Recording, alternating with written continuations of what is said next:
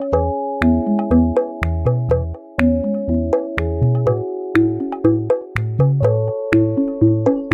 Clarissa. Oi, Maíra, tudo bem? Tudo bem, querida? Conta aí para os nossos ouvintes quem que a gente trouxe hoje de convidada. Então, Ma, hoje a gente está tendo o privilégio de conversar com a doutora Juliana Franco, minha sócia querida na Escola da Educação Positiva. Para quem ainda não conhece a Ju, a Ju é pediatra, educadora parental, especialista em adolescência e é mãe de três filhos: o João, Rafael e a Malu, sendo que dois dos filhos delas, os dois meninos, são adolescentes. Então é um prazer, Ju, te receber aqui na nossa tenda. Seja muito bem-vinda. Não posso deixar de falar, porque a Ju sabe, né? É, desde o, quando eu comecei o canto maternário lá atrás, ela foi uma super referência. A gente trocava muita ideia, ainda na época do Facebook, né, Flor? Sim, sim. Maravilhoso. Eu, eu, quero também dizer, assim, estou muito feliz de estar aqui, porque sempre quis mesmo estar, né? Acompanho vocês, o trabalho desde sempre, né? Claro, se tornou minha, minha sócia. Maíra, eu acompanho ela, acho que tem talvez uns cinco anos, né? Quase desde cinco, quase cinco. É, então, desde o início mesmo, né? Acompanha a história da Nara também. A gente vai se afinando também na história dos nossos filhos, né? Uhum. E então estou muito feliz de estar aqui, muito muito honrada com, com o convite e vou falar sobre essa fase que eu amo falar, que é a adolescência. Isso mesmo. A gente vai conversar então hoje, gente, com a Ju, não poderia ser diferente sobre adolescência. Então, você que tem filhos pequenos, fica aqui que o papo vai ser muito interessante, já vai abrir os seus olhos assim para o que está por vir. E se você conhece alguma mãe de adolescente, encaminhe esse episódio, porque eu tenho certeza que essa conversa vai ser muito especial. Ju, para a gente começar, é, eu queria que você contasse um pouquinho como que você foi, né, se encontrando, se especializando na adolescência é, hoje é o seu foco principal de trabalho, é a sua grande paixão. Eu queria que você contasse como que esse tema foi tomando mais espaço né, na sua área de atuação, como que você foi se encontrando com ele. Na verdade, Cláudia Maíra, é, a adolescência sempre foi uma incógnita para mim, dentro do consultório. Era a fase que eu mais detestava atender. Né? Eu era tipicamente de educação tradicional, eu era uma pediatra que não enxergava a criança e o adolescente, apesar de ser muito amorosa, então os pacientes gostavam muito de mim, principalmente as crianças gostavam, porque a criança ainda não tem essa coisa de pensar se aquilo ali é amor, se aquilo ali é desamor, né? Mas os adolescentes já começavam a me enfrentar no consultório. Então, minha história de autoconhecimento começa quando os meus filhos se tornam adolescentes e quando, no meu consultório, os meus filhos de consultório se tornam adolescentes. Porque eu comecei a ver que a forma de amor que eu dava já não servia mais. Então, começou a não servir em casa. A minha história de consultório foi muito junto com a história do Rafa. O Rafa, meu maior, né? Tem 20 anos. Eu comecei no consultório há 22, 21 anos atrás, então foi muito coincidente. Então, os meus pacientezinhos pequenininhos que iam lá tinham a idade do meu filho mais velho. Então, todo o meu aprendizado de vivência veio no consultório junto com a maternidade. Só que dentro, quando a gente está lidando com crianças, a gente consegue neutralizar as crianças. A gente consegue fazer com que elas pensem que a gente é que sabe tudo, né? E que elas não sabem nada. E elas começam a fazer exatamente aquilo que a gente espera delas. Elas começam a se anular para nos agradar. E na adolescência, é completamente diferente.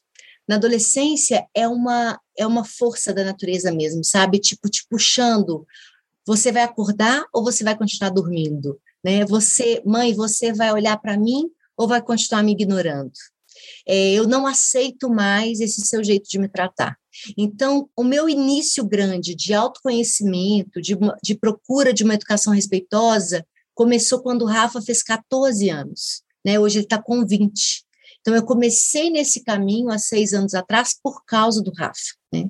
Então, eu percebi, Maíra, que tinha ali, e isso foi muito importante para mim, porque talvez eu já tivesse cansada de mim, sabe? Cansada dos meus mandatos, do meu abuso de poder, da minha fala amorosa que escondia uma violência. Eu percebia no consultório esse movimento acontecendo da perda dos pacientes, sabe? Pacientes que eram muito obedientes, de repente se rebelavam. Né? O meu filho, que era bonzinho, quietinho, obediente, já não me obedecia mais, né? já não me correspondia mais.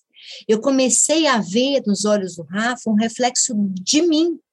Então, eu consegui, assim, ainda bem, é, enxergar que o problema não estava no Rafa, estava em mim. Porque eu comecei, quando ele me olhou com um olhar de desprezo, total desprezo, total desamor, e eu consegui, ainda bem, parar com a minha repressão. Eu não continuei reprimindo mais. Né? Parece que foi um basta. Naquele olhar que eu tinha perdido, né? Porque o olhar do Rafa era muito importante, assim, eu tenho lembranças exatas daqueles olhinhos confiantes o tempo todo. E aquele olhar sempre de buscar aprovação, buscar aprovação. Então, ele fazia tudo para eu ficar feliz. E na adolescência, aos 14 anos, isso foi. Ele simplesmente disse: acorda. E foi quando eu acordei. Ô Ju, e é tão maravilhoso te escutar, porque assim, é de uma honestidade, de uma coragem, né? Eu sinto que, que é, é de uma coragem poder trazer isso, né? Eu tenho vivido com o João, ele tá com 13 anos, acho que desde 12, enfim. No, no Rubicão, já com 9 anos, né? Já passou por um momento ali, como se fosse um anúncio disso que estava por vir, por vir, né? E depois isso só foi é, passou uma fase mais tranquila, depois e agora está vindo com força total, assim, né? E poder é, se deparar com essa com essa perda mesmo, né? Dessa confiança, desse lugar que no qual a gente ainda consegue manipular, neutralizar e praticar violências invisíveis, né?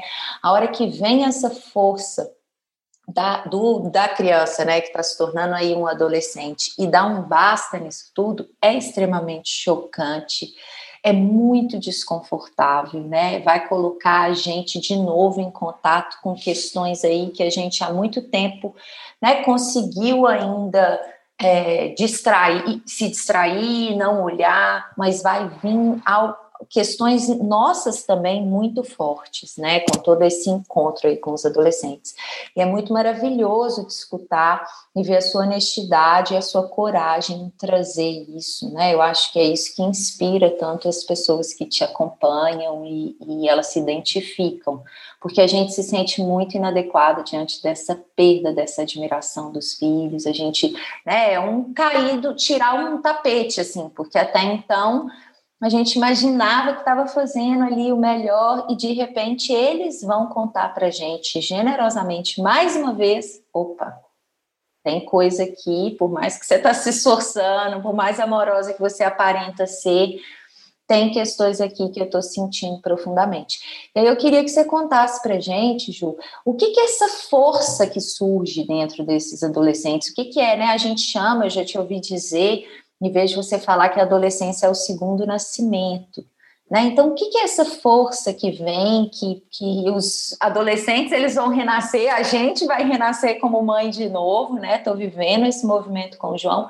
Então, eu queria que você falasse que força que é essa, como que ela atua. Na verdade, é, esse conceito de renascimento, segundo nascimento, vem, veio da Françoise Douto, é reforçado pela Laura Gutmann também, né? Em todos, em, em tudo que eu estudo, eu acredito, acredito e sei que esse é o desenho original, né? Esse é o desenho original, e esse renascimento está muito atribuído a, inicialmente, no primeiro momento, né? Que a gente fala assim, os primeiros dois setênios, é, até os 14 anos, eu estou muito ligada emocionalmente ainda com os meus pais. E a partir dos 14 anos, eu já preciso ir para a rua. Então, eu já preciso atravessar a rua, a calçada. Eu já preciso ir de encontro com os iguais. Eu preciso buscar uma identidade. Porque é esse lugar aqui que é, é bom para mim, só que eu quero mais. Né? Então, eu preciso me lançar ao mundo. E que bom se eu posso me lançar ao mundo se eu tiver os meus pais dentro, ou se eu tiver os meus pais acompanhando, mas não me restringindo. Né? Então, eu falo que é uma segunda oportunidade. A adolescência tem duas máximas, assim, que a primeira que é esse renascimento, é essa energia que volta, só que agora num corpo do tamanho dos pais, com uma certa autonomia. Então, uma, vem uma emoção muito forte em nós, duas emoções, mas a primeira que aparece é o medo. É um medo avassalador, né, de perder aquele adolescente para o mundo e porque vem esse olhar de não amor, esgota a fonte do meu amor incondicional. Porque os nossos filhos, quando se tornam adolescentes, o amor deles já não é mais incondicional. Eles conseguem ver todos os nossos defeitos. E eles começam a exigir respeito. Eles começam a exigir escuta. Eles começam a, a dizer: se aqui não tem, na rua eu encontro. É como se eles olhassem para a gente e falassem: você não é mais a única pessoa, né? Eu posso me sentir pertencente, mas isso a gente pode depois aprofundar. É, é, é, um, é quase um engano desse adolescente inicial aí. Mas ele tem fé de que ele pode encontrar essa ponte, esse pertencimento, esse encontro amoroso com o outro, sem ter passado por essa ponte verdadeira que é o amor materno né, que esse acolhimento materno e familiar. Quando eu me lanço ao outro sem ter tido isso, eu me lanço sem ferramentas. Então, a primeira máxima é esse renascimento, e a segunda é: toda adolescência é um resultado da infância vivida. Não existe adolescência sem uma história, né? Adolescência é simplesmente o resultado de uma história. Então, se eu sofri muita repressão, eu vou me rebelar, porque aquele caminho é estreito demais para mim. Eu estou com uma força da natureza, eu estou ali num rio, um rio selvagem, né? Eu estou no rio, estou ali buscando o mar, né, para eu depois né, viver minha, minha juventude, mas assim, eu estou ali numa busca, é uma força, e às vezes esses pais me restringem tanto que não há espaço para mim. Então, eu me aventuro, eu me rebelo, e eu vou para o outro totalmente desgovernado. Eu costumo usar uma, uma metáfora que eu gosto, que é do Daniel Siegel, da, da Ferrari, né? Então, a, a, o adolescente é uma Ferrari sem freio. Se você, enquanto mãe e pai, admite ser copiloto, aquilo ali é maravilhoso, porque o adolescente está com você ali ao lado, dando algumas dicas, né? Dizendo aqui é perigoso, é, não vai tão rápido, mas se você quer assumir o controle do carro, né, o seu adolescente te joga para fora. Ele te joga para fora. Né? Existe também a possibilidade dele se apagar ainda mais, porque tem dois caminhos aí para essa agressividade, essa raiva que vem da injustiça, né? Da injustiça de que ninguém me vê, ninguém me ama, eu tenho noção completa do desamor e do desamparo da minha infância, porque agora eu comparo na rua então, isso é amor, aquilo que eu recebo em casa não é amor. Né? Amor é isso, é o jeito que a minha professora me olha, é o jeito que aquela pessoa me olha. Isso é amor. Agora, o jeito que meu pai e minha mãe me olham não é amor. Né? Porque o amor condicional passa a soar para eles como não amor. Eles amam aquilo que eles projetaram de mim. Eles não me amam como eu sou. E eu agora conectado com esse ser essencial, porque vem uma energia absurda de vida comparada do bebê, por isso que a gente fala segundo nascimento. Então, eu estou conectado de novo com o meu ser essencial e é uma segunda oportunidade de me mostrar quem sou. E é uma segunda oportunidade dos meus pais me aceitarem como sou. Dependendo de como esses pais recebem isso, e a maioria recebe com medo e com raiva, né? Porque esse adolescente já não é não obedece mais, já não se submete mais. Ele reivindica. Então, esses pais ou vão, quem não está nesse caminho de autoconhecimento, né? Ou reprimem ainda mais, e aí é uma tristeza, porque a gente deixa de ter uma riqueza que veio para o mundo, a gente deixa de ter uma vocação. Vocação é um dos canais de mostrar essa energia para o mundo, dessa né? energia da sexualidade, que não é só sexo, não é só atração sexual, é também essa pulsão de, de energia do que, que eu vou fazer para o mundo, né? O que, que eu faço no mundo a favor do outro? Isso é vocação. Vocação não é só o que eu trabalho. Vocação é o que eu, é a riqueza que eu trouxe para o mundo e que eu ofereço para o mundo, sem querer receber nada em troca. Eu simplesmente tenho essa riqueza e quero oferecer. E aí, ele encontrando repressão, ele tem um, é uma panela de pressão. Ou eu reprimo essa raiva e jogo ela para dentro e adoeço, e me automutilo e tenho um surto, né? E tenho um surto de doença, um surto psicótico que a gente começa a comparar um pouco com essa essa explosão emocional, ninguém me vê, ninguém me olha, ninguém me ama, ninguém me escuta, eu tenho uma, uma, uma, vontade louca de sair gritando e gargalhando e beijando e desfrutando da vida e tomando chuva e sentindo a vida e eu não posso. Então, a raiva reprimida que vem em forma de doenças, às vezes doenças físicas também, muitas vezes em forma de doenças físicas, os meus pais ainda abusam do poder econômico deles, do poder emocional que eles têm sobre mim, porque eles ainda têm, né? Então, essas falas, você vai enlouquecer sua mãe, você não presta, olha o que você faz comigo, eu estou aqui acabada, dediquei uma vida inteira para você e olha o que você faz comigo, agora estou aqui de cama, você não obedece mais, quem você não pensa que você mais. é? Hã? Não te reconheço mais, né? Quem é você? Não te reconheço. Cadê aquele bebezinho maravilhoso que eu tinha? Cadê aquela criança incrível que eu tinha? Quem é você agora? Eu não te reconheço e não te aceito do jeito que você é. Eu não aceito suas roupas, eu não aceito como você fala, eu não aceito seu jeito de andar, eu não aceito, não aceito seu jeito de se expressar. Então, essa, essa raiva, né, reprimida, essa agressividade reprimida, por quê? Eu não posso ser quem eu sou. E o quem eu sou é uma força da natureza. Então, se eu não me sinto aceito, se eu não me sinto aceito e amado, eu prefiro morrer. E é literalmente é muita vida dentro para pouca vida fora. Então eu saio batendo em todo mundo e a gente vê muitos muito esses casos, né? Batendo dos pais, batendo na namorada, e batendo no namorado. Então esses encontros abusivos, de, né? Então essa violência que é uma expressão trágica de necessidades não atendidas.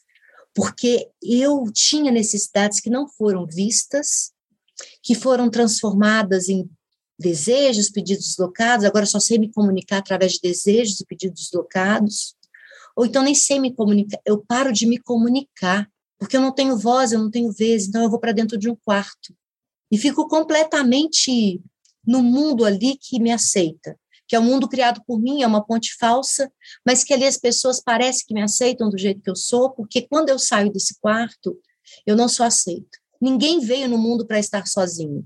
Então, o adolescente gosta sim de estar dentro do quarto, que a gente proporcione esse ambiente para ele, sendo dele, mas ele precisa querer também sair. Nossa, é muito tocante, né? Porque eu não tenho ainda, estou na primeira etapa do videogame, primeiro setênio.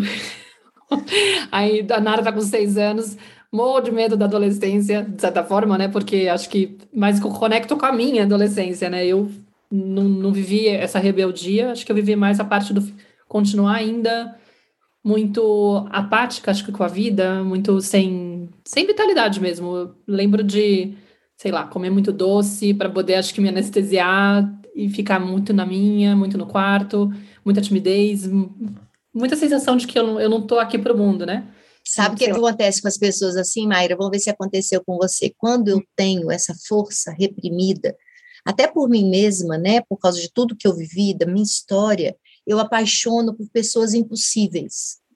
Então, eu não me apaixono por aquelas pessoas que estão ali do lado. Então, eu apaixono por um ídolo do rock, por um ídolo é, da, do futebol europeu, eu por uma mulher impossível, né, uma atriz maravilhosa. Eu não me apaixono por seres é, adolescentes como eu. Então, eu estou naquela fase que a adolescência é uma fase feia, né? A gente está com espinha, a gente está, às vezes, mais gordinha, é, gordinha, que eu falo assim, não está se olhando tanto, né? Então, eu estou desleixada com o meu corpo, desleixada com, com tudo em mim, eu, eu me apago, porque às vezes eu estou ali com um peito meio desproporcional, que não que eu não ainda não reconheço, então eu me fecho, mas tem essa atração sexual que vem aos 14 anos, tenho essa atração sexual e eu não e aí eu, eu direciono ela para um ser impossível.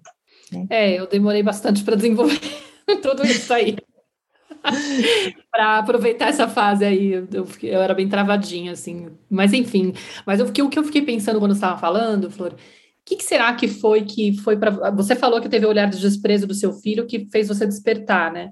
Mas eu estou pensando nas pessoas que estão escutando aqui porque eu vejo muito esse movimento da, de dos pais verem essa mudança e entenderem que e fazerem a leitura de que está faltando mais limite, mais pressão, mais cobrança para que ele tome tempo e, e, realmente faça as coisas que tem que fazer, né? Também, ao mesmo tempo, veio muito essa leitura do como é difícil acompanhar uma, um adolescente que está se tornando um homem ou, ou uma mulher muito diferente daquilo que você esperou, que você projetou, né? Como você acreditar que o caminho é fazer tal e tal coisa, e de repente a pessoa está indo lá pelo caminho dela. Ou seja, a gente fica muito pressionado porque a gente tem esse modo de controlar, né? Que é da, da forma como a gente educa. E, e, enquanto a gente não, não tem consciência desse movimento e o quanto isso afasta a gente da criança, né? E depois desse adolescente, cara, é, é, é desesperador, porque esse adolescente ele continua desamparado e pior, fazendo isso, né? Tipo, de repente entrando nesse movimento de automutilação, de pensamentos de eu não quero estar tá aqui. Isso eu tinha, assim, de, de pensar, para que, que eu tô aqui nesse mundo? Qual que é o sentido? Sim. E eu não sei nem dizer se isso é da adolescência ou se isso é o resultado da, da minha história, entendeu? Tipo, de cada. Porque tem horas que vem uma, uma sensação de. Ah, mas na adolescência todo mundo passa por isso todo mundo vai pensar em suicídio, todo mundo vai pensar que todo mundo vai se afastar dos pais, não vai estar conectado com os pais, não existe. Todo, todo, todo adolescente odeia os pais. E eu fico pensando, será que teria que ser assim? É essa normalização de tantas coisas que faz a gente ficar afastado assim do que é real mesmo, né? A gente normaliza coisas que as pessoas dizem que é normal da adolescência, né? Não existe rebeldia na adolescência se esse adolescente não vem de um meio repressor né? O problema nosso é que a gente tem um discurso enganado do que é adolescência. Então, a gente já tem aquele discurso, a gente já viveu uma adolescência. Então, a gente tem como base a nossa adolescência, né? Eu, você perguntou como que a ficha caiu, né? Porque eu poderia ter reprimido mais. Eu acho que eu já tinha tentado de tudo, mas foram vários várias coisinhas que foram se juntando para eu me sentir a pior mãe do mundo, para minha ficha cair para eu poder tirar a responsabilidade deles e colocar em mim. Primeiro que as mães dos amigos dele sabiam mais sobre ele do que eu. Isso começou a me incomodar muito. Então eu vi às vezes no Instagram, no Instagram, acho que na época era Facebook, eu não, eu não acho que era Facebook, não sei se tinha Instagram seis anos atrás, mas tinha comentários assim, falando da, do tanto que ele era bacana, sabe? Ah, e eu falei assim, bacana, mas comigo ele está tão difícil. E aí uma mãe uma vez me ligou para falar, elogiar ele na casa dela, e ele sempre estava é, sempre me desobedecendo, e, e teve uma coisa que me chamou muita atenção, que foi, primeiro, a bomba, sem eu nem perceber, ele não tinha, nunca perdido média, e de repente, teve um ano que eu acho que eu estava tão cansada, tão cansada, que eu larguei mão. E aí veio uma bomba em todas as matérias. E aí eu falei assim, a minha reação inicial foi ir, ir para ele. E aí depois eu pensei, e é um pedido de socorro. Eu não estou aqui, eu não estou em casa. Eu estou completamente ausente dos meus filhos. Eu não consigo enxergar os meus filhos. E aí a mãe de um colega também veio me falar que já sabia que ele estava quase ia levar bomba, sabe? Uhum. E eu não sabia de nada. O Rafa, às vezes, eu tentava controlar, né? Tudo eu tentava controlar, controlar, controlar. Então ele saía para a escola de manhã, eu levava o meu marido, e aí à tarde ele não voltava para casa, ele voltava à noite. E eu não sabia nem onde ele estava. E quando eu perguntava, ele fingia que eu não estava perguntando nada. Ele ignorava. E eu sabia que ele estava em algum lugar andando de skate, né? O skate foi uma salvação para o meu filho, sabe? Eu, eu sinto que o skate salvou a vida do Rafael sabe? Porque realmente ele foi tão voltado para o esporte e treinava muito e fez uma amizade assim como ele gosta, ele gosta da galera diferente, sabe?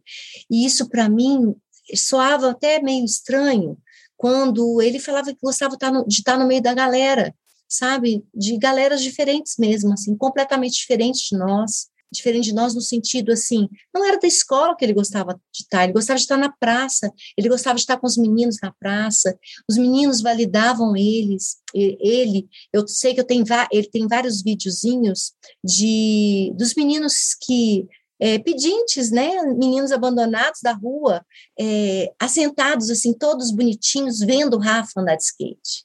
Então ele se encontrou ali no campo de pertencimento, sabe? No campo de pertencimento mesmo, ali no meio da galera. E eu nunca tinha percebido, nunca valorizei, que eu valorizava é, o desempenho acadêmico, que era o que vinha do meu segundo filho. Mas meu segundo filho, depois eu vi que eu menos olhava. Então, sabe, eu tenho dois, os dois estão na adolescência, juventude, e eu colho todos os dias, eu colho frutos da educação tradicional. Frutos não, né? Eu, eu colho esse, essas consequências, sabe? Então, eu vejo, às vezes, num discurso de fala, sabe? Às vezes, no jeito que eu cuido da irmã, eles falam assim, vai ficar mimada, sabe? Uma coisa que jamais deveria ter. Então, eles já têm isso dentro deles que está sendo desconstruído. Muitas vezes eles assumem, mas o gatilho deles já é uma fala assim, já é uma fala de abuso de poder, sabe? Então, eu sei que ficou gravado, muitas coisas ficaram gravadas. Hoje, o do meu do meio faz terapia, e eu vejo, eu não, não consigo, as pessoas falam assim, ah, mas isso, como é que você tem certeza que é fruto da educação tradicional? Eu tenho certeza absoluta, porque o meu movimento para eles, e eu vou só finalizar aqui, o meu movimento para eles foi, é, foi primeiro me responsabilizando, sentindo culpa, viu? Eu não vou mentir. Noites sem dormir, muitas noites sem dormir.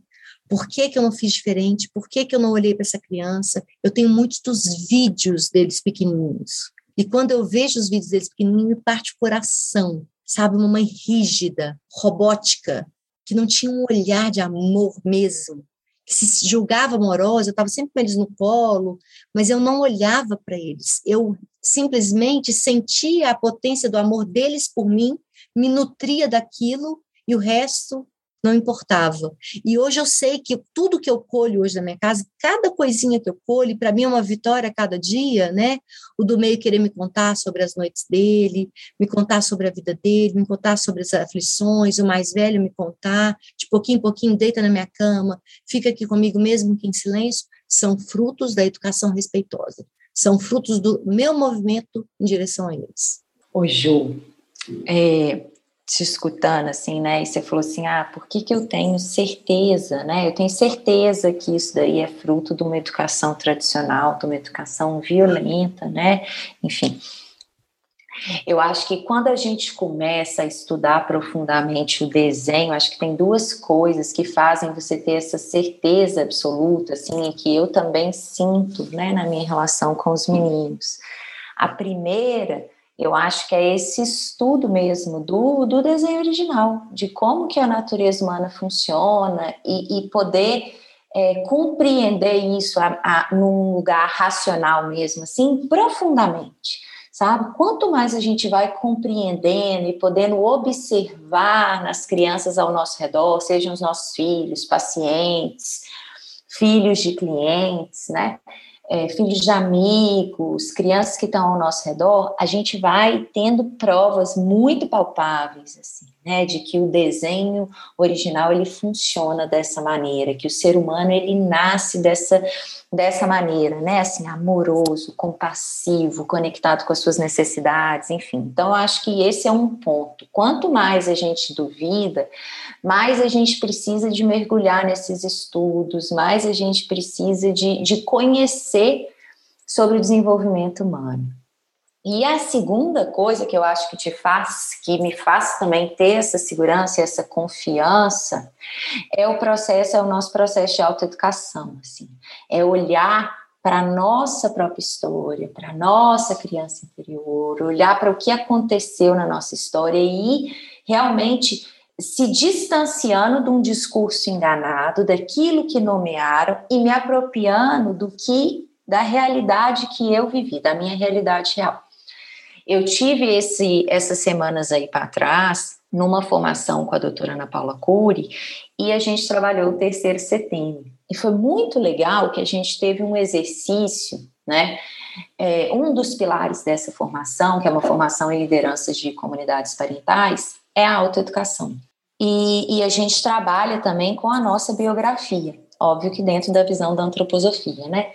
Então, a gente estava olhando para o nosso terceiro setembro. E aí, uma das tarefas que a gente teve foi recordar das perguntas que a gente se fazia no terceiro setênio. Quais eram as perguntas que viviam dentro de mim? Porque a Maíra trouxe assim um pouquinho das perguntas. Ela falou assim: "Ah, mas qual que é o sentido da vida, né? Assim, por que, que, que eu tenho que estar aqui, né? O que, que eu estou fazendo aqui estou é, tão inadequada, né? Me sinto tão inadequada, me sinto tão é, tão desajustada. O que, que eu estou fazendo aqui? Qual que é o sentido disso, né? E foi tão interessante observar as minhas perguntas do terceiro setênio, né? De certa forma, entrar em contato com essa adolescente a partir de uma série, assim, ela foi conduzindo a gente de uma forma tão linda, porque ela foi explicando sobre a teoria do terceiro setênio e ao mesmo tempo ela usava da arte, das músicas, para ir levando a gente para um lugar não racional. A Ana, assim, gente, vocês não têm ideia, assim, quão emocionante foi. E depois a gente foi logo pensar nessas perguntas. Então, pensar nessas perguntas que viviam e depois pensar nas perguntas que vivem hoje. Porque as perguntas são exatamente isso que colocam a gente em movimento, né? Elas abrem um campo. Se eu já tenho as respostas, se eu já sei tudo, eu me fecho para a vida, assim, eu já sei, então eu paraliso, né? Eu já sei, é isso aqui, é Agora, quando eu me coloco de forma interessada, eu estou fazendo perguntas, eu quero conhecer esse ser que está diante de mim, eu quero conhecer algo sobre a vida, eu me coloco em movimento.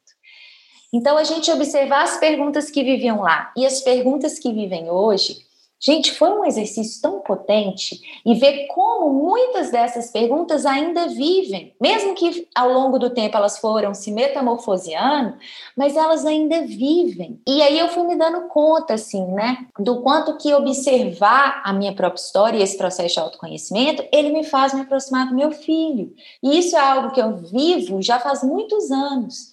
E eu sinto que desde que o João foi entrando na adolescência, né, e ele está começando a entrar agora mesmo, de fato, ele vai me trazendo, se eu estou aberta a me fazer essas perguntas, ele vai me trazendo a oportunidade de revisitar também a minha própria adolescência. Então, assim, o quanto que através das músicas que eu ouvia ele escutando e que eu via ele nesse movimento, eu pude revisitar as músicas da minha própria adolescência o quanto que hoje, né, eu tô, ele está lendo alguns livros que ele tem que ler para a escola e não adianta, eu, por mais que eu peça, ele não vai ler. Ele não vai sentar lá e ler. Então eu deito com ele e vou ler junto com ele. Eu leio um capítulo, ele lê um. Eu poderia pensar assim: ah, tô, tô mimando, né? Ele tinha que fazer o esforço. Mas é uma forma de eu me conectar com ele é uma maneira de eu entrar no mundo dele. E eu tô tão entusiasmada com os livros dele, assim, eu gosto tanto, é tão rico para mim poder estar tá ali, explicar o significado de uma palavra para ele, me conectar com ele, porque é uma forma de eu estar tá dentro do quarto dele, do universo dele, Sendo que a maior parte do tempo ele realmente quer estar do lado de fora, ele quer estar com os amigos, ele quer estar nesse movimento, ele quer estar desbravando o mundo. Mas quando ele está aqui em casa, se ao invés de eu ficar ali, sai do celular, não fica, eu entro e falo assim: vamos ler um pouquinho, filho? E eu entro, pego o livro, eu leio, porque se eu falar assim, vai ler um pouco, João, vai fazer isso, desliga esse celular e vai ler, ele não vai ele vai ler, aí se eu saio do quarto, daqui cinco minutos eu vejo que ele trocou o celular pelo livro. E aí, se eu fico ali, é uma forma, ele vai roçando a perna na minha, daqui a pouco ele está deitado no meu colo, daqui a pouco a gente fala sobre um assunto, ele me conta sobre algo. Então, é encontrar esses caminhos, tanto na observação e no conhecimento do que está acontecendo com ele, né, Ju? do, do desenho original e ao mesmo tempo na nossa pró no, no olhar para a nossa própria história, para a nossa própria adolescente nossa... interior, né? Exatamente. Cláudia, você falou duas coisas preciosas aí. A primeira, o entusiasmo, né? Entusiasmo para mim é a palavra que deveria, porque no desenho original é a palavra que define a adolescência. Entusiasmo inspirado pelos deuses. Então, é uma fase inspiradora, né, de engajamento social, que busca justiça social, que olha para o outro, que é generoso, que é solidário, que está querendo fazer movimentos, que quer fazer várias coisas ao mesmo tempo e que tem energia para isso. Passar a noite namorando, passar a noite estudando, passar a noite dando gargalhada, passar a noite conversando, né? Quer sair na rua cantando. Então, é a fase de maior entusiasmo. E hoje a gente não tem visto isso cada vez menos, né? Cada vez menos entusiasmo, porque o entusiasmo precisa de uma coisa que esse apoio da família para vai, vai, sabe? Eu tô aqui porque se você errar lá, você pode contar comigo. E uma outra coisa preciosa que você falou, que é o que eu invisto na, nas, nas na, nos aconselhamentos parentais são as perguntas, né? Se a gente sai desse lugar de dono da razão e abre um canal para o diálogo com humildade para saber que quem vai me guiar é o adolescente, ele está em contato com o ser essencial, ele está em contato com a natureza humana. Eu estou totalmente distanciado. Então, quem vai me trazer de volta para a potência da vida é o meu filho adolescente. Então, são essas perguntas que são a chave do relacionamento. Você estabelece o relacionamento com o adolescente tendo humildade para perguntar, né? Como você quer que eu faça? Como é essa música? Qual é a música que você gosta? É, olha que legal. E essa letra, o que, que você gosta nessa letra? Sem invasão. É genuíno, precisa ser genuíno, precisa ter esses encontros, né, de realmente entusiasmo da nossa parte. Acaba que a gente, se, a, quando a gente está do lado de um adolescente entusiasmado, a gente fica também, porque é contagiante essa energia, essa energia deles contagia, que é uma energia, lógico, que vai passar por várias emoções, né? todos os seres humanos passam. O problema é que hoje as mães às vezes estão tristes, é, acha que é depressão, né? Então, eles vão passar por um momento de tristeza, de melancolia, de reflexão. Então, tem a, a primeira fase de adolescência, às vezes fica mais dentro do quarto mesmo, e é normal, eu estou refletindo até sobre a minha infância, né? E aí vai ter uma hora que eu me lanço ao mundo. É importante que a gente perceba isso, assim, que a gente acompanhe isso também né? Quer sair, proíbo, proíbo tudo. Eu sei, lá vai ter droga, lá vai ter isso, não pode fazer nada. E aí a gente restringe demais. E essa, essa vontade de viver, ela é muito maior do que essa restrição que eu estou fazendo, né? Então, é, ou eu vou adoecer, porque eu vou estar ali, ou eu vou realmente me rebelar e sair dali. Então, as perguntas são a grande chave de conexão. E a gente, quando fala de aconselhamento para pais de adolescentes, que isso mais me fascina, é realmente entender que é, a gente precisa investir no relacionamento. Quando, ah, mas como eu coloco o limite? Relacionamento. Relacionamento. É perguntar toda hora para ele: o que você espera de mim hoje? O que você quer de mim hoje? Que você quer, como que você quer que eu te acompanhe hoje? Hã? Não necessariamente essa pergunta ela precisa de, de ser verbalizada, assim. É, é, é uma. Porque às vezes o adolescente vai falar assim, ai, mãe, não sei. Ah, não sei o que, que eu espero, assim. É menos sobre uma verbalização e mais sobre como eu me interesso por esse ser e rompo as minhas resistências, as, o, olhar que eu já olho para ele e falo assim: nossa, esse menino tá chato, nossa, ai, vou ter que ir lá de novo. É perceber o que me impede de estar genuinamente disponível para esse ser. E, uhum. e, e, porque relação é isso, né? Assim, como que eu me relaciono, como que eu me interesso por esse ser? E aí eu vou ter que fazer um caminho. Não é sobre ele me dizer, eu vou observar ele, vou, claro, é uma relação, um encontro, é sobre nós dois, não é só sobre mim. Mas eu preciso de ser honesta e falar assim: o que me impede de estar ali? Né? O que que, o que, que me faz resistir ir ali? Por que, que eu quero ir lá e só falar para ele fazer isso ou fazer aquilo e acho que ele vai obedecer? Isso não funciona mais como acontecia com a criança. Né? Então, como que eu me disponibilizo a estar? E aí, esse movimento de olhar o que me impede de estar ali, olhar para os meus medos, olhar para a minha própria adolescência, entender o que me aconteceu para que eu não reproduza de novo, porque a tendência é reproduzir de uma forma inconsciente. Sim. Né? Então, é realmente olhar e estar tá aberto para essa relação. É, e eu falo muito que a resposta não vai ser imediata, né? Então, vai demorar um uhum. tempo para esse adolescente realmente, porque foram 14, 15, 16 anos de mandatos de repressão, de abuso de poder, de violências invisíveis, de violências normalizadas, de castigos, de recompensas. Então, não vai ser de um dia para o outro. Vai ser primeiro perguntando e depois, é, é, cada vez mais, estando ali. E, pra, às vezes, que, que acontece para muitas mães? Elas vão, mas eles recebem essa negativa, aí já chora, não, ele não gosta de mim, não dá nada certo, desiste e pronto. E aí, né, Ju, é uma coisa, eu acho que são dois pontos, inclusive uma vez eu vi você falando isso no Stories.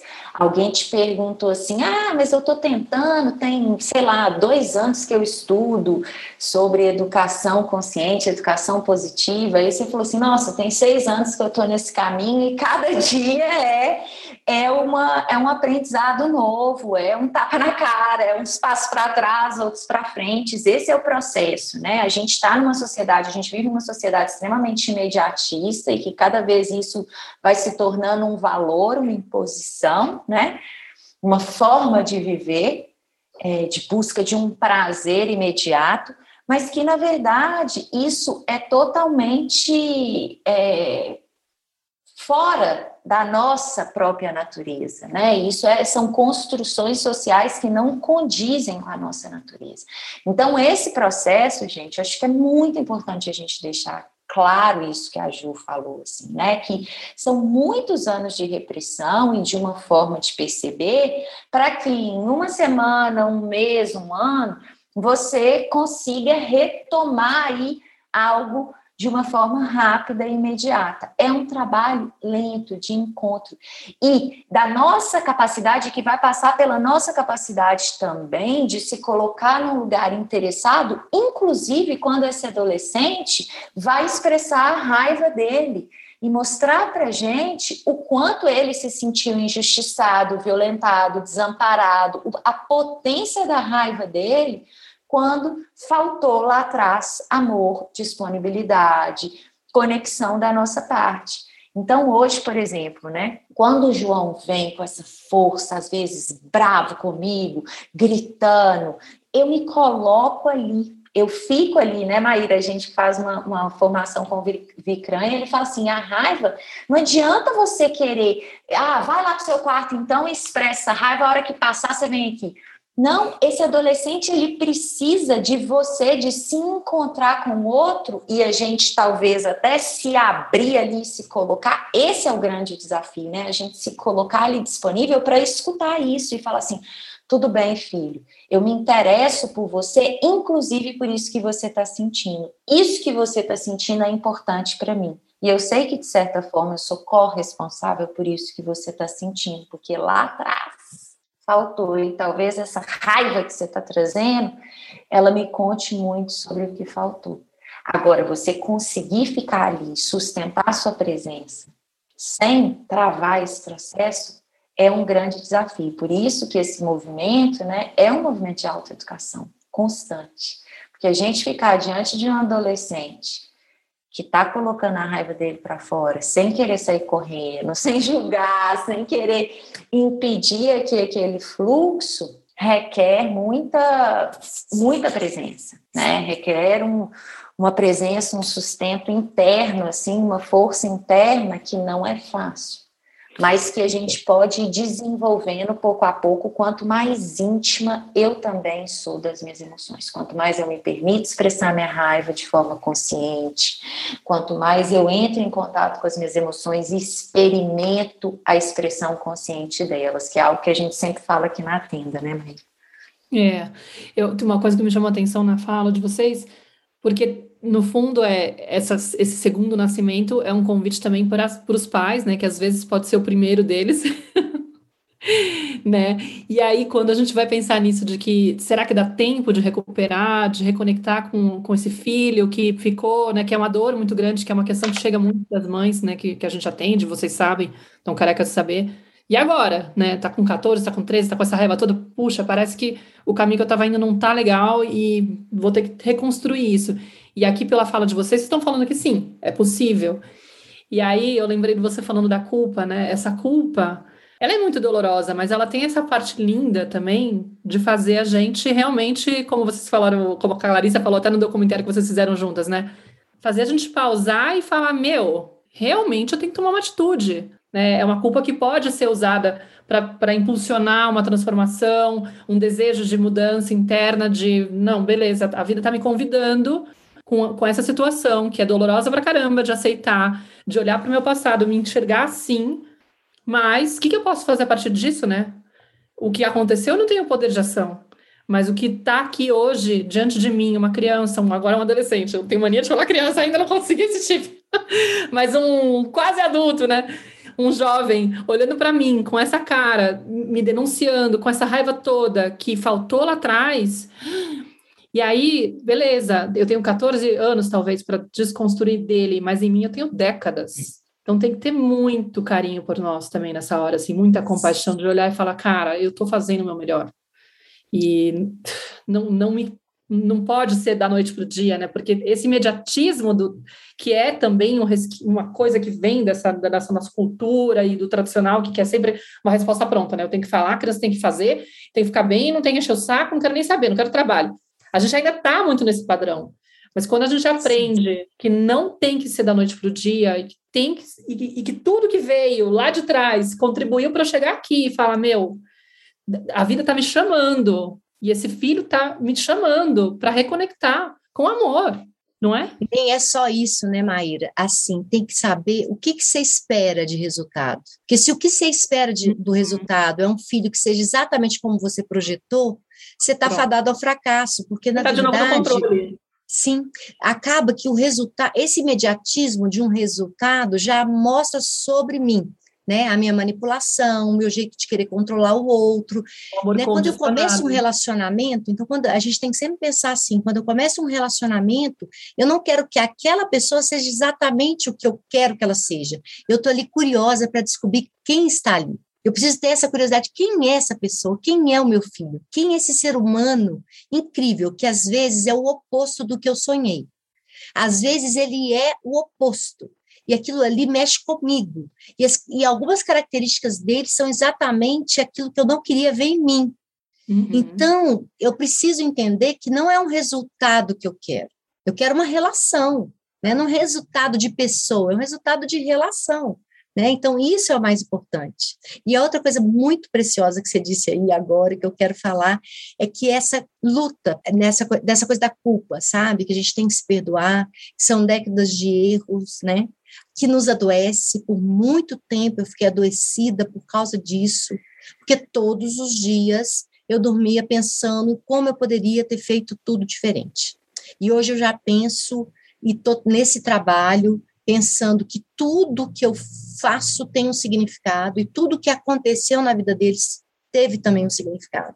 Então eu consigo entender que eu já fiz uma transformação nessa evolução transgeracional, né? E que eu consigo hoje já ter vários resultados no sentido de não filhos bons, bonzinhos, quietinhos, obedientes, do jeito que eu queria, mas eu consigo hoje ter relacionamento. Hoje eu não quero mais que eles me nutram, eu quero nutri-los, porque esse é o desenho original.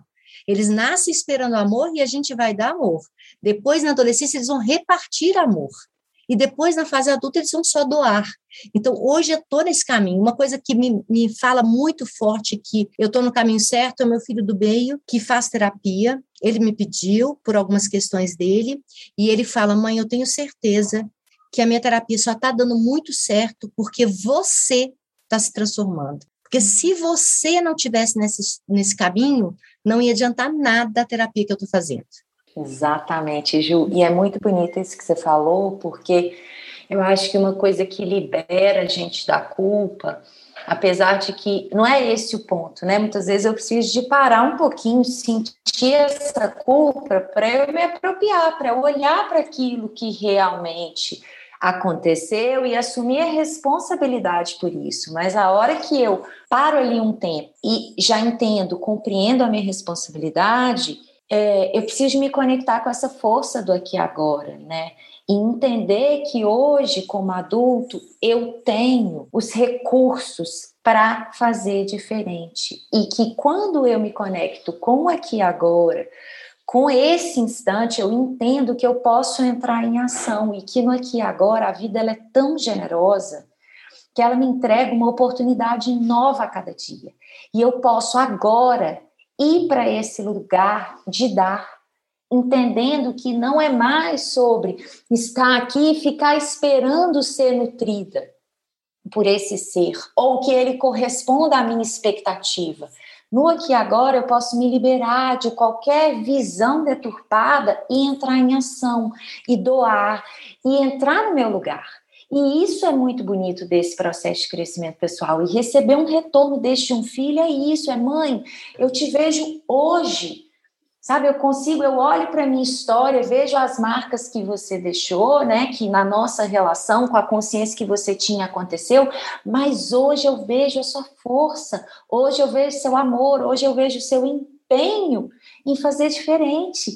E as crianças e adolescentes, eles são generosos, eles estão conectados com essa força de vida e a vida está sempre buscando, né? Assim, o prazer, porque o prazer é uma recompensa de, de formas assertivas que a gente vai encontrando que nos levam em direção à vida. Então a vida ela está sempre a favor disso. Está né? Tá sempre levando a gente para esse lugar. E quando eles veem a gente também a favor da vida, eles voltam para esse eixo, eles percebem isso. Que bonito isso, Ju, que você trouxe do seu filho. Que maravilha. Estou ficando entusiasmada com a adolescência, hein? é Não, é isso é maravilhoso, mesmo. É maravilhoso. É maravilhoso. Porque às vezes a gente está conhecendo o filho pela primeira vez, né? Quando eles nascem lá, a gente faz do jeitinho que a gente quer, né? A gente manipula, molda, neutraliza. É, alguns não, alguns ainda ficam lutando assim por um bom tempo pela autoestima, né? Agora a maioria vai se encaixando na nossa caixinha bem pequenininha, né? De do que, que tem que ser, do certo e errado. E aí na adolescência a gente tem essa essa oportunidade. É engraçado porque esse segundo nascimento também ele é caracterizado por pedidos, pedidos disfarçados, que revelam aquelas necessidades não atendidas. Então, às vezes, eles pedem para sair para tomar sorvete ou açaí, na verdade, eles querem só estar conosco. Né? Às vezes, eles pedem o melhor iPhone, sei lá, o melhor celular, mas não é nada disso que eles querem. Na verdade, eles queriam que a gente disponibilizasse tempo para eles, olhasse para eles. E esses adolescentes que estão muito ligados ao material, foi a gente que ensinou para eles. Né? Eu não estou presente porque eu preciso trabalhar, a mamãe precisa trabalhar e trazer dinheiro, então a mamãe precisa trabalhar por causa de dinheiro, a mamãe precisa trabalhar para comprar coisas. Então, eles entenderam assim, trabalhava o dia inteiro e trazia uma lembrancinha, né? Então, é importante que a gente abra para isso. A gente tem muita coisa para falar ainda de adolescência. Nossa, nem fala. muita Não, coisa. Maravilhoso, Flores. Tem que fazer uma segundo, segundo encontro, gente. Contem para gente aí. Sabe por quê? Por causa das pontes falsas, drogas, álcool, é, promiscuidade. Então, a gente tem que fa fazer outro. Isso. Nós vamos fazer outro episódio, hein, gente? Ó, a Ju já prometeu aqui. As Opa. portas da estão sempre abertas para ela. Pessoal, então, obrigada aí pela presença de todos vocês. Ju, maravilhosa. Maíra, obrigada pela presença de vocês aqui. É, se vocês tiverem perguntas, comentários, deixem aqui pra gente, mandem pra gente. Vai ser um prazer a gente seguir essa conversa, apoiado pela, pela troca que a gente tem com vocês. E, meninas, últimas palavras aí pra gente fechar esse episódio de hoje. E com a certeza que a gente volta, né, Ju? Com certeza. Muito emocionada de estar aqui no Tenda Materna, finalmente, né? Tem vários episódios de vocês que são assim icônicos para mim. Criança interior maravilhoso, né? Culpa maravilhoso, tem um de sobre culpa, eu acho também maravilhoso. Clarice fala muito bem sobre culpa, né? Marca o jeito que ela fala. Então, eu quero agradecer a vocês de estar aqui. Eu tenho, isso é a minha missão, eu é, o que eu quero mesmo é lançar luz para esses adolescentes, que esses pais consigam ver um outro, de um outro lugar, né? Porque eu já vi do lugar que eles estão vendo com todo o preconceito, com todas as limitações, com todos esses, esses essas crenças que nos limitam tanto a ser realmente feliz e fazer os nossos filhos felizes também. Obrigada. Que lindo, Obrigada, Ju, você está me ajudando muito também, viu? Obrigada, obrigada é... por estar abrindo e limpando os meus olhos também, primeiro, João. Não, para mim foi uma delícia revisitar a adolescência. Até eu tive uma experiência muito gostosa porque quando eu estava já na faculdade, um pouco depois, eu trabalhei como educomunicadora e aí eu trabalhei dentro de uma revista, que era uma, uma ONG para jovens, que era feita por jovens. Então a gente instruía eles como eles faziam o próprio jornal, a própria comunicação, e assim, tá nesse entorno, bom, eu ainda era bem jovem, né? Mas é realmente uma coisa muito maravilhosa, né? Agora, não sei porque, como mãe, eu tinha essa coisa assim de ah, como vai ser, como vai ser, acho que porque eu conectei muito mais com a minha experiência, com certeza, mas foi muito gostoso escutar você.